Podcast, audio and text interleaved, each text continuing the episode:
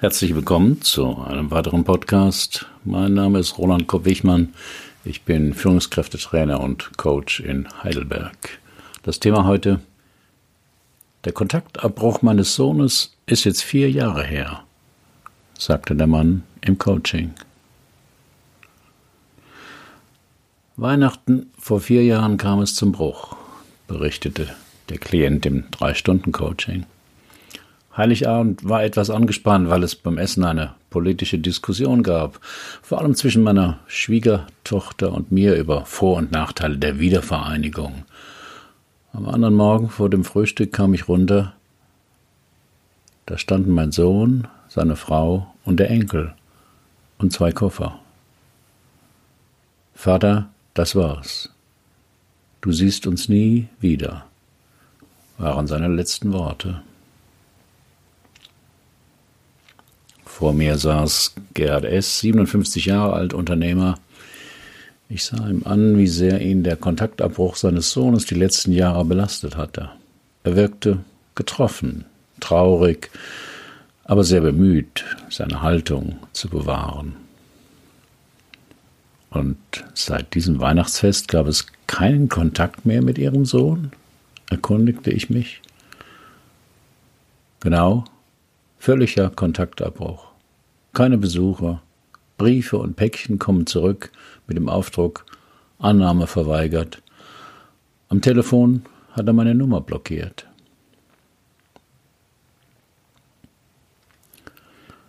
Kontaktabbruch zu den Eltern ist nicht so selten. Zwar fehlen offizielle Zahlen für Deutschland, doch die Selbsthilfegruppe verlasseneeltern.com verzeichnet monatlich um die 10.000 Besuche. Recherchen zufolge haben rund 100.000 erwachsene Kinder in Deutschland den Kontakt zu ihren Eltern abgebrochen. Diese Zahl ist eine grobe Schätzung von Soziologen. Die Fälle zu zählen ist nahezu unmöglich. Das war sicher eine schwere Belastung für Sie und Ihre Frau, vermutete ich. Ja, vor allem, weil meine Frau gab mir die Hauptschuld für den Kontaktabbruch unseres Sohnes. Wir stritten viel in dieser Zeit und vor zwei Jahren hat sie mich auch verlassen. Daraufhin ist auch ein Großteil unseres Bekannten- und Freundeskreises weggebrochen. Denn darum hat hauptsächlich sie sich gekümmert. Ich bin also ziemlich allein.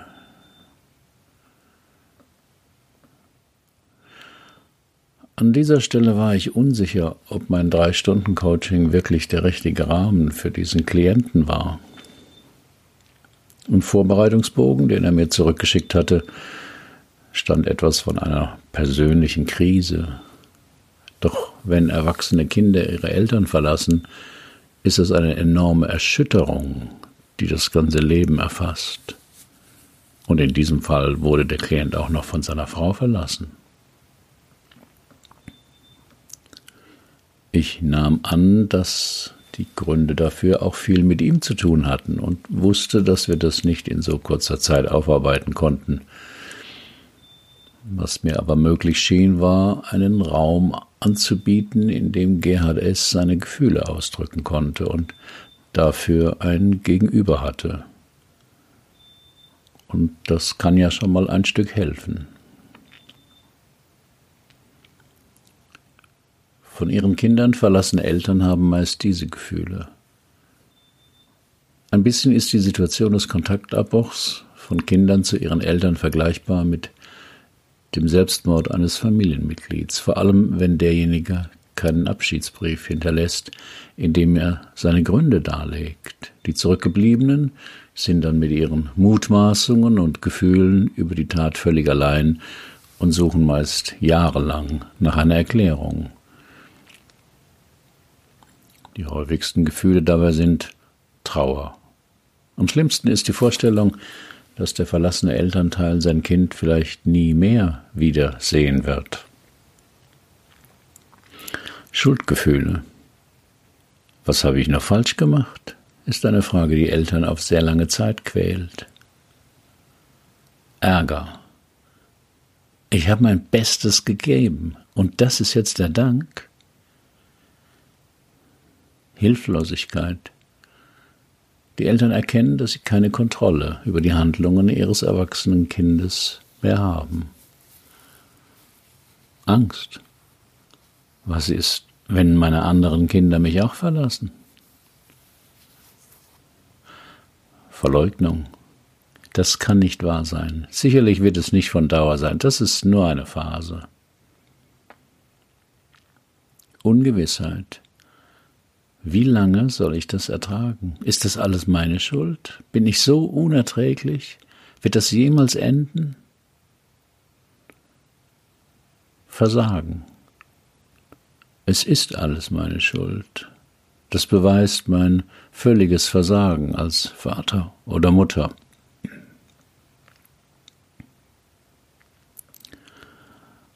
Auf der Suche nach Gründen für den Kontaktabbruch des Sohnes. Haben Sie eine Erklärung für das Verhalten Ihres Sohnes? frage ich Gerhard S. Nicht nur eine, sondern viele, war die Antwort. Ich denke, es ist ein Zeichen unserer Zeit. Das schnelllebige, unverbindliche. Immer mehr Menschen lassen sich scheiden. Zur Zeit meiner Eltern blieb man ein Leben lang zusammen, egal was war. Aber heutzutage, da wenden sich eben auch die erwachsenen Kinder von einem ab. Das muss man hinnehmen. Hm, das war jetzt eher eine soziologische Erklärung, sagte ich. Aber mich interessiert mehr Ihre persönliche Erklärung. Was fällt Ihnen denn dazu ein? Mein Sohn war schon immer ein Querkopf, konnte sich nichts sagen lassen. Das hat er vielleicht von mir. Das führte schon, als er noch ein Kind war und später auch als Jugendlicher, zu Reibereien, die oft nicht schön endeten. Bei dieser Schilderung wurde ich hellhörig. Was meinen Sie mit Reibereien, die nicht schön endeten? Gerhard S. druckste etwas herum und sagte dann, naja, meine Frau war konfliktscheu und wurde mit unserem Sohn oft nicht fertig. Ich war als Vertriebler immer viel unterwegs, meist nur am Wochenende zu Hause.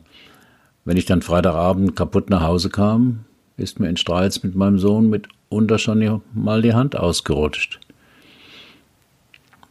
Nur die Hand ausgerutscht oder haben Sie ihn auch geschlagen? fragte ich nach auch geschlagen. Bis zu welchem Alter? Wann haben Sie mit dem Schlagen aufgehört? Als mein Sohn 17 war und einen Kopf größer als ich, packte er einmal meine ausgestreckte Hand und schrie Das war's, verließ das Haus und war drei Tage verschwunden, berichtete kleinlaut der Klient. Das waren dieselben Worte, mit denen er vor vier Jahren den Kontakt abbrach, ergänzte ich.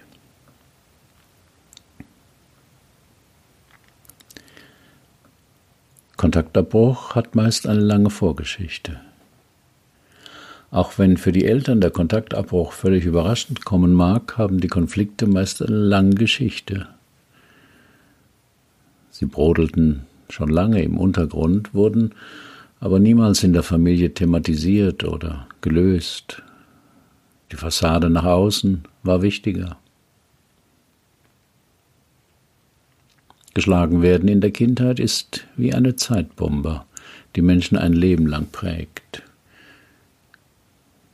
Zu viel oder zu wenig Nähe oder Ablehnung und Respektlosigkeit gegenüber dem Partner des Kindes kann eine Rolle beim Kontaktabbruch spielen.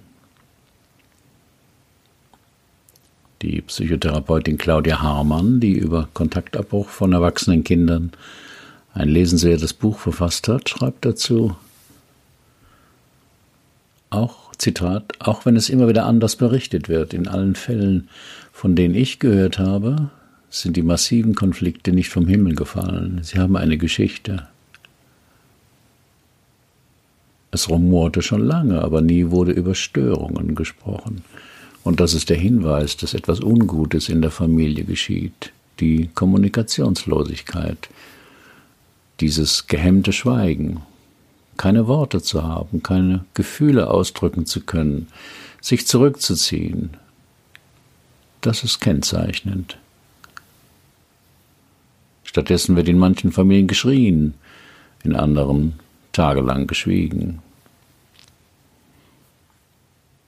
Wieder andere Familien reden über das Wetter, was bedeutet, dass die Kommunikation über Belangloses und Unwichtiges läuft, statt die wichtigen Themen zu benennen.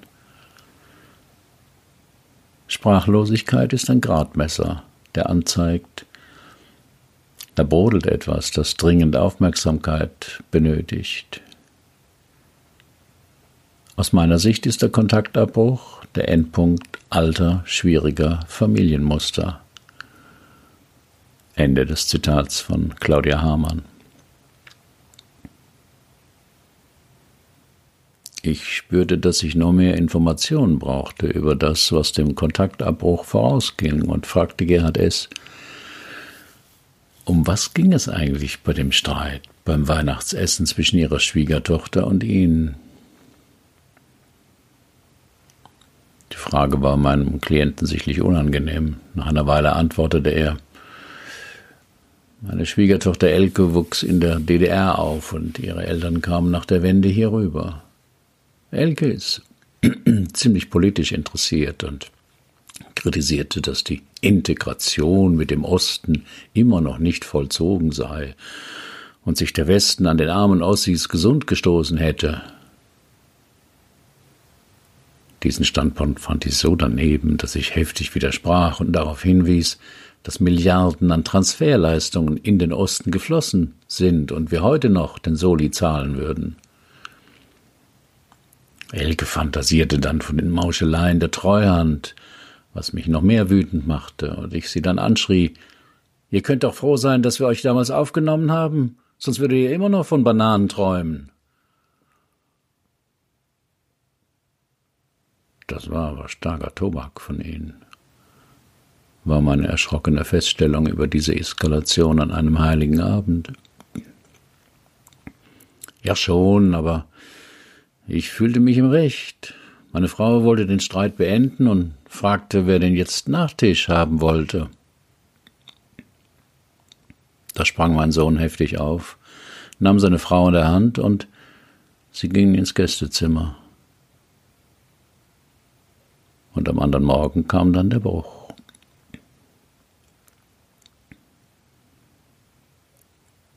ein riesengroßes Loch von Verzweiflung und Hilflosigkeit. So beschreiben viele Eltern ihre Erfahrungen nach dem Kontaktabbruch ihres Kindes. Die Psychologin Dunja Voß beschreibt, mit welcher Frage betroffene Eltern in einer solchen Situation nach Hilfe suchen.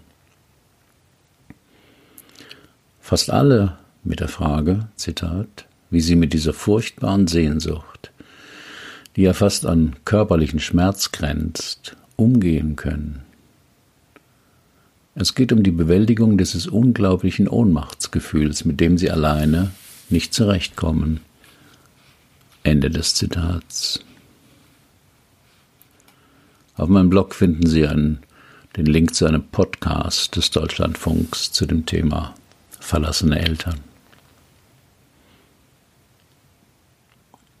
Das sind ja zwei sehr schlimme Verluste, die Sie erlebt haben. Erst Ihr Sohn mit seiner Familie und dann noch Ihre Frau. Wie geht es Ihnen damit heute? fragte ich Gerhard S. Ach Gott, wie soll es mir damit gehen?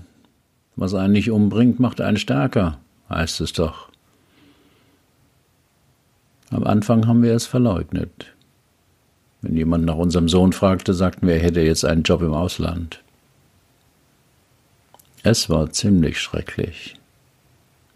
Am Anfang habe ich manchmal noch nach ihm auf Facebook gesucht. Dort sah ich ein paar Bilder von ihm und unserem Enkel, bis er sein Konto dort löschte.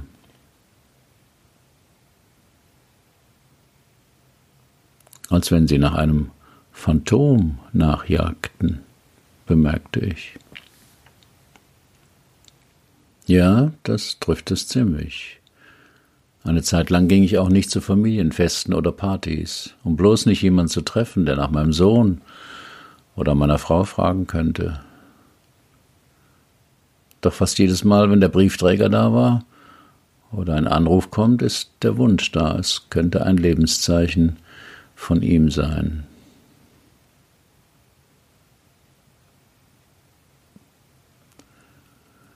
Der Schmerz des Mannes rührte mich, obwohl mir bewusst war, dass Gerhard S. kein besonders guter Vater gewesen war. Schläge, Abwesenheit, wenig Kommunikation oder Toleranz und wohl auch kein besonders guter Ehemann. Denn mir fiel auf, dass er über den Weggang seiner Frau kaum sprach. Da Eltern meist das wieder weitergeben, was sie selbst erlitten und noch nicht aufgearbeitet haben, fragte ich den Klienten nach seinen Eltern. Meine Eltern wurden 1942 geboren. Beide mussten unter abenteuerlichen Umständen mit ihren Eltern fliehen. Sie landeten in einem Dorf in Westfalen, wo sie nicht erwünscht waren. Irgendwie überleben war ihre einzige Lebensmaxime. Sie waren immer ängstlich, versuchten nirgends aufzufallen, und das bläuten sie auch mir und meinem Bruder ein. Liebe und Wärme konnten sie nicht geben. Für sie war der Krieg nie vorbei.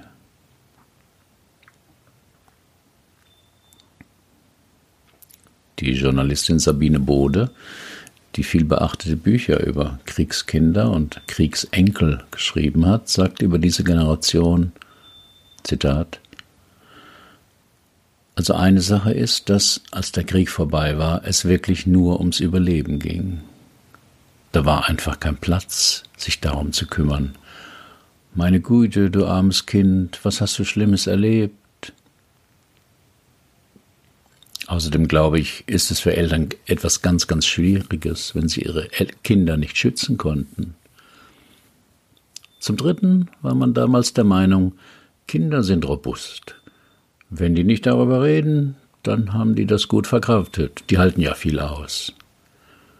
Aber im Grunde hat man diese Generation mit auf den Weg gegeben bei Kriegsende. Sei froh, dass du überlebt hast.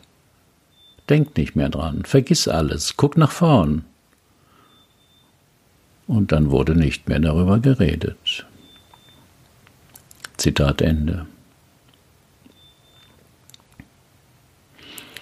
Wie nimmt man Abschied von einem Phantom? Tonfall und Sprechweise von Gerhard S. verrieten wenig über seine Gefühlslage bezüglich des Kontaktabbruchs. Vor allem wollte ich wissen, warum er gerade jetzt Hilfe suchte und Hilfe wobei.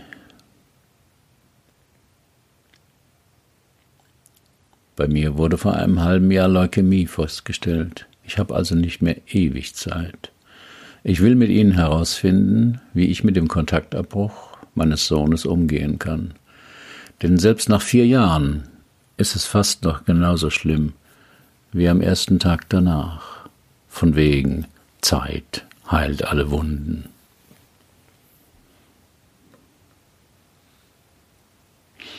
An dieser Stelle im Coachingsprozess fühlte ich mich ziemlich unsicher, was selten vorkommt. Aber der Schmerz des Klienten und ebenso die sicher guten Gründe seines Sohnes für den Kontaktabbruch standen einander gegenüber.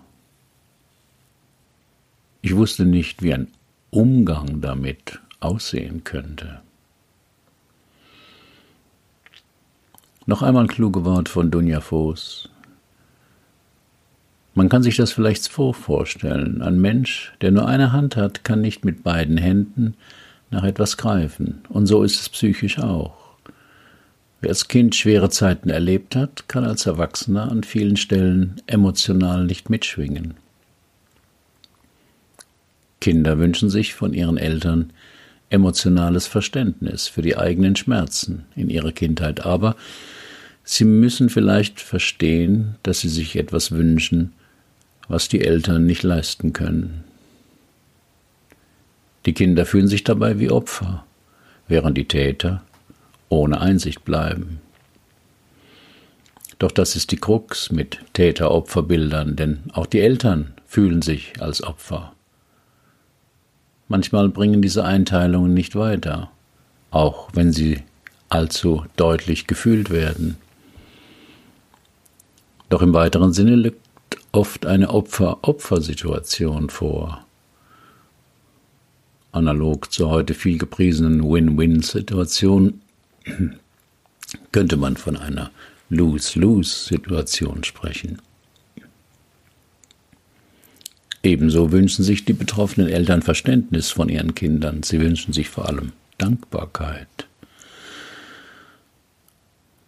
Das wiederum ist etwas, was die Kinder oft nicht spüren. Und Gefühle, die nicht da sind, lassen sich nicht auf Wunsch hervorholen. Darum gehen oft beide Seiten einen schmerzlichen Weg. Manchen Eltern und Kindern gelingt es nach einigen Jahren, bei sich gegenseitig die psychischen Begrenzungen anzuerkennen. Ende des Zitats von Dunja Voß.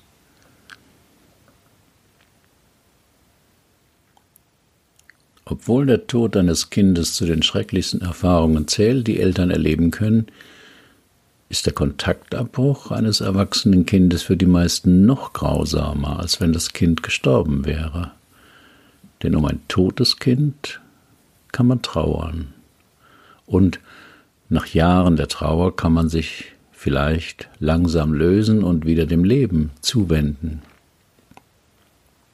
Aber wie Abschied nehmen von einem Kind, das lebt und jeden Kontakt verweigert? Klar ist, dass verlassene Eltern nichts tun können um den Kontakt wiederherzustellen. Außer irgendwann schmerzvoll die Realität des Bruchs akzeptieren. Sie können nichts tun, weil das Kind jede Kontaktaufnahme als nicht respektieren seiner Entscheidung ansehen würde.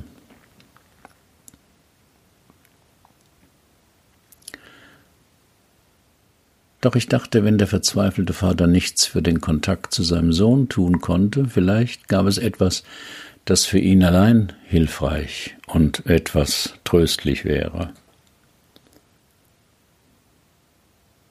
Und da fiel mir ein, was ich vor Jahren mal über die morphischen Felder von Rupert Sheldrake gelesen hatte.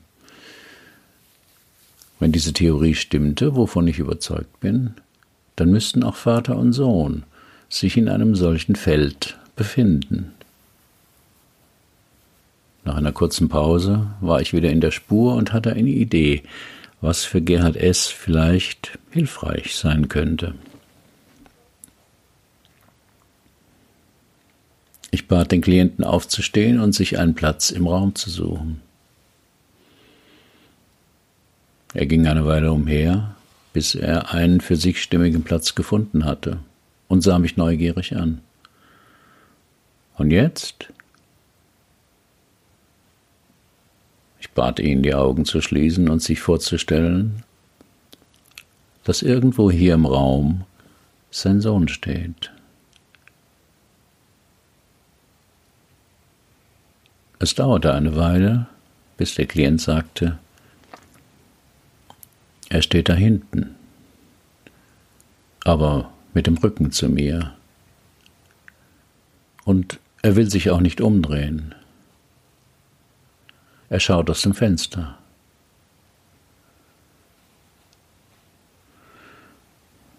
Was empfinden Sie? fragte ich. Schmerz und Einsamkeit.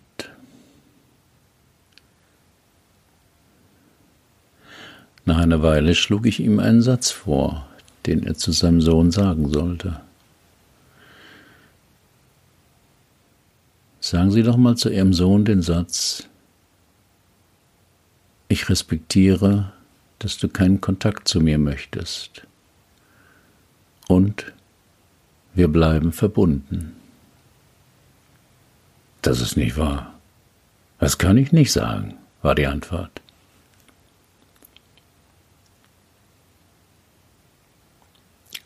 Dann versuchen Sie, den Satz zu denken und eine Verbindung zu fühlen, schlug ich vor. Gerhard S. nickte stumm und fing nach einer Weile an zu zittern. Stumme Tränen liefen minutenlang über sein Gesicht.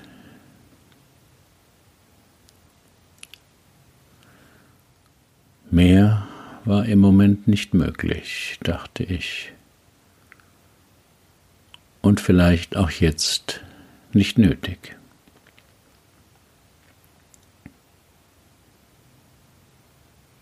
Nach drei Wochen erhielt ich eine Mail von Gerhard S. Es ginge ihm nach unserer Sitzung etwas besser. Er habe viel über sein Verhalten als Vater und Ehemann nachgedacht. An eine Psychotherapie, die ich ihm empfohlen hatte, traue er sich noch nicht heran. Aber er habe mit einer Selbsthilfegruppe Kontakt aufgenommen und sei etwas aufgeregt vor dem ersten Treffen. Er habe ein Foto seines Sohnes auf seinen Nachttisch gestellt und schlafe abends mit dem Satz, den er von mir gehört habe, ein.